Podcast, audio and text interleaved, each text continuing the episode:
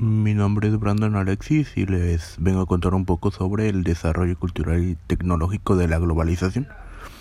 Primero que nada tenemos que conocer qué es la globalización tecnológica.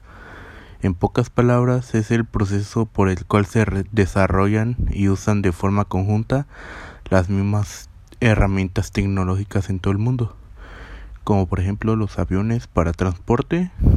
y armas militares también tenemos que conocer qué es la globalización cultural,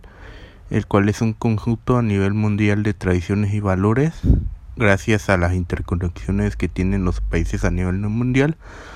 Y también les vengo a hablar un poco de qué impacto tiene la globalización en nosotros. Si lo tomamos desde un punto de vista no étnico, la globalización nos ayuda en nuestro día a día cada vez más, ya sea con mejoras tecnológicas en llamadas y videos llamadas,